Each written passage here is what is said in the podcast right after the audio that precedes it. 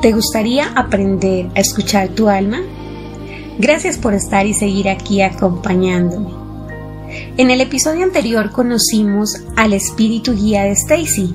Él estuvo con ella en una vida anterior de manera física y se convierten en unos grandes amigos. Para esta vida ella le pide que venga en manera de espíritu, manera no física, y se convierte en su guía. Es por eso que él llega a la vida de Stacy y le enseña el porqué de cada uno de sus desafíos, la instruye y le enseña a que saque todo ese potencial que lleva dentro. Gracias por seguir acompañándome, por permitirme acompañarlos a ustedes. Llevamos ya 12 episodios de este mágico viaje y sé que juntos hemos aprendido mucho y hemos empezado a escuchar nuestra alma y a sanar. Cuando empezamos a escuchar nuestra alma, empieza nuestro proceso de sanación. Iniciamos. Toma una posición cómoda. Toma tres respiraciones profundas Conecta con tu alma y con tu escucha consciente. Empiezo con la lectura del libro. Introducción, octavo fragmento. Presentación de Pamela Craibe. Conocí a Yeshua, el nombre hebreo de Jesús, cuando yo tenía 33 años de edad. Su aparición en mi vida estuvo precedida por una profunda transformación personal en la que me liberé de mi carrera universitaria, de mi matrimonio y de mi vivienda.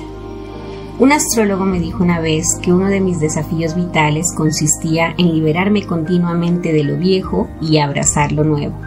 Esto resultó ser muy difícil para mí en el ámbito de las relaciones interpersonales tendía a depender emocionalmente de mis parejas y a perderme a mí misma en una relación hasta el punto de que dejaba de tener un sentido claro y sano de los límites. De hecho, mi despertar espiritual empezó cuando me rompieron el corazón debido a una separación. A los 26 años de edad estudiaba una carrera universitaria y escribía una tesis doctoral sobre la filosofía moderna de la ciencia me había acostumbrado a un enfoque muy radical de la vida y estaba casada con un científico. Entonces conocí a un hombre que también era filósofo y con quien sostuve asombrosas conversaciones sobre metafísica y espiritualidad. Siempre me había interesado la espiritualidad y lo esotérico, pero había sofocado ese interés durante bastante tiempo. Me enamoré profundamente de ese hombre y creí que era el amor de mi vida. Él también parecía desear compartir su vida conmigo. El cuento de hadas podía comenzar, pero el final feliz nunca llegó. Mientras me divorciaba, él decidió regresar con su antigua novia. Me quedé devastada por esa experiencia y repentinamente la fascinación que sentía por la filosofía académica se marchitó por completo. Terminé mi tesis a los 29 años, pero no continué con mi carrera. Dejé la universidad, realicé distintos trabajos y empecé a leer mucha literatura espiritual y esotérica. Entonces conocí a una mujer que era instructora espiritual y lectora psíquica y que supuso el inicio de una profunda transformación interior. Me ayudó a adquirir conciencia del viejo dolor emocional que provenía de mi primera infancia y de muchas vidas anteriores, vidas que empecé a recordar. Esencialmente, ese dolor se relacionaba con afrontar mi soledad, entendida como, como ese tipo de soledad inevitable y que es parte de la vida, incluso si uno tiene una relación. Con su ayuda, empecé a comprender que solo puedes conectarte profundamente con otra persona cuando aceptas plenamente que eres un ser en ti mismo, único e independiente. Yo tendía a fusionarme con la energía de otras personas y a absorber dicha energía. Tuve que aprender a poner límites y a decir que no. También tenía la inclinación de flotar sobre mi cuerpo en lugar de enraizarme y centrarme en mi propia esencia. Ella me enseñó que la verdadera espiritualidad no consiste en escapar de nuestras emociones o en ir más allá de ellas, sino en conectarnos con las partes más humanas de nosotros mismos y en tener compasión por ellas. Empecé a comprender con el corazón más que con la cabeza cómo es permanecer enraizada y ser fiel a mí misma. Fue toda una revelación para mí. Me sentía liberada e independiente por primera vez en mi vida. Poco después de experimentar esta catarsis, conocí a mi marido Jerry. Encontré su sitio web sobre espiritualidad y reencarnación y empezamos a escribirnos activamente. Mi vínculo con él me parecía milagroso. Existía entre nosotros una estrecha relación que era inexplicable y al mismo tiempo muy familiar. A diferencia de la devastadora relación amorosa de mi pasado, nuestra unión no se vio dominada por el drama, sino por una profunda y gozosa conciencia de que no pertenecemos el uno al otro. Jerry siempre había estado muy interesado en lo esotérico, por lo que resultó muy natural que comenzáramos a trabajar juntos como terapeutas espirituales. Cuando nació nuestra hija, establecimos nuestra consulta. Por fin podía hacer lo que anhelaba mi corazón, trabajar como lectora y maestra psíquica y explorar las cuestiones filosóficas sobre la vida de una forma significativa y práctica. Una tarde Jerry y yo estábamos realizando una sesión personal con un cliente cuando percibí una presencia cerca de mí que no había sentido antes. Estaba acostumbrada a hablar con mis espíritus guías personales, a quienes solía sentir a mi alrededor y quienes animaban mi espíritu con sus afectuosas sugerencias y su dulce sentido del humor. Pero fue muy diferente cuando noté la presencia de Yeshua. Sentí una energía solemne y profundamente consciente, muy arraigada y centrada.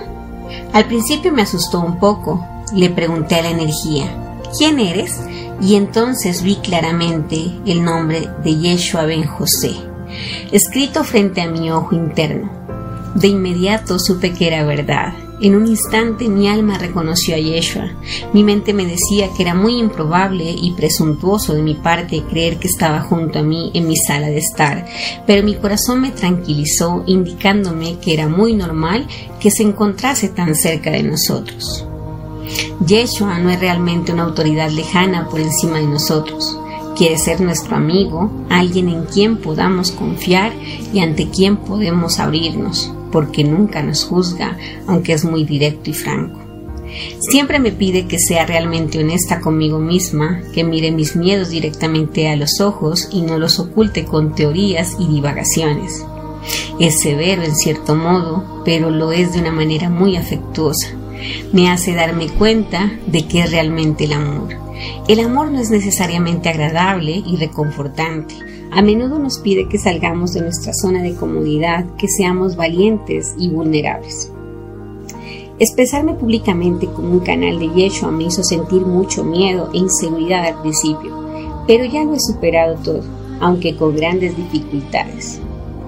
Desde hace mucho tiempo mi instinto o mi mecanismo de supervivencia consistía en retirarme del mundo, al que consideraba un lugar terrible.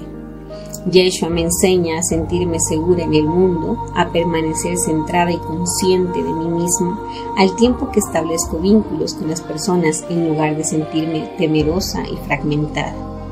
Aún estoy aprendiendo a hacer esto, pero creo que voy avanzando y he recibido tanto en este trabajo al canalizar a Yeshua, me he vinculado con mi familia del alma en todo el mundo. Me siento más a gusto sobre la tierra y lo más importante, a pesar de mis miedos, tengo la profunda satisfacción de estar haciendo ahora mismo lo que mi alma realmente anhela hacer en este mundo. Con la ayuda de Yeshua me doy cuenta ahora de que estamos en la tierra para aceptar nuestra humanidad, sentir las emociones que tan persistentemente tratamos de evitar y experimentar la profunda satisfacción de convertirnos en un ángel humano completamente enraizado. En el fragmento de hoy conocemos a Pamela y su historia de cómo empezó a canalizar a Yeshua, a Jesús, cómo Él se aparece en su vida, cómo ella tiene que pasar por ciertos momentos de dolor. Después de tomar decisiones, diríamos nosotros, desafortunadas o incorrectas, aunque en realidad en el mundo de las almas no existe ni lo correcto ni lo incorrecto, ni lo malo ni lo bueno. Ella decide optar por algo nuevo y decide arriesgarse, pero El haberse arriesgado no la llevó a un lugar seguro, pero fue el inicio de su comienzo espiritual, fue el inicio del comienzo de su sanación. Después de ello, de haberse interesado, de haber dejado de interesarse por la espiritualidad, por la filosofía, regresa nuevamente a ella a través de una persona que conoce. Ella la lleva nuevamente a la espiritualidad y cuando empieza a conocer o quiere conocer un poco más de ello, conoce a su nuevo esposo, quien también es espiritual al igual que ella, quien la lleva a un nuevo camino. Ella canaliza a Yeshua y empieza a ayudarles a las personas a conocer partes de sus desafíos vitales. Y empieza a enseñarles a liberarse continuamente de lo viejo y abrazar lo nuevo. Ella nos enseña que Yeshua es nuestro amigo, no es nuestro maestro, que debemos sentirnos más a gusto en la tierra y que en realidad el amor no es necesariamente agradable y reconfortante, que el amor a veces nos pide que salgamos de nuestra zona de comodidad y que seamos valientes y vulnerables, que debemos aceptar nuestras emociones, que debemos sentirlas y que nuestra misión, podría decirse, es convertirnos en ángeles humanos completamente enraizados, que podamos ayudar a las demás personas sin dejar de sentirnos de la tierra, sin dejar de pensar que no debemos sentir, sin dejar de pensar que por ser espirituales debemos dejar de sentir ese amor, dejar de sentir miedo y dejar de expresar todo lo que tenemos dentro. A partir de hoy empezamos un nuevo inicio. Iniciamos con una parte muy hermosa porque Yeshua nos va a venir a enseñar muchas cosas, muchas cosas que se nos han olvidado y se nos van a quitar tantos juzgamientos, críticas y culpabilidades que a veces guardamos tanto en el alma, en la mente y en el ser. Gracias por seguir aquí acompañándome, gracias por darte la oportunidad de seguir aprendiendo te envío un gran abrazo lleno de luz y de cielo. Gracias, gracias, gracias. Dios te bendiga. Chao, chao.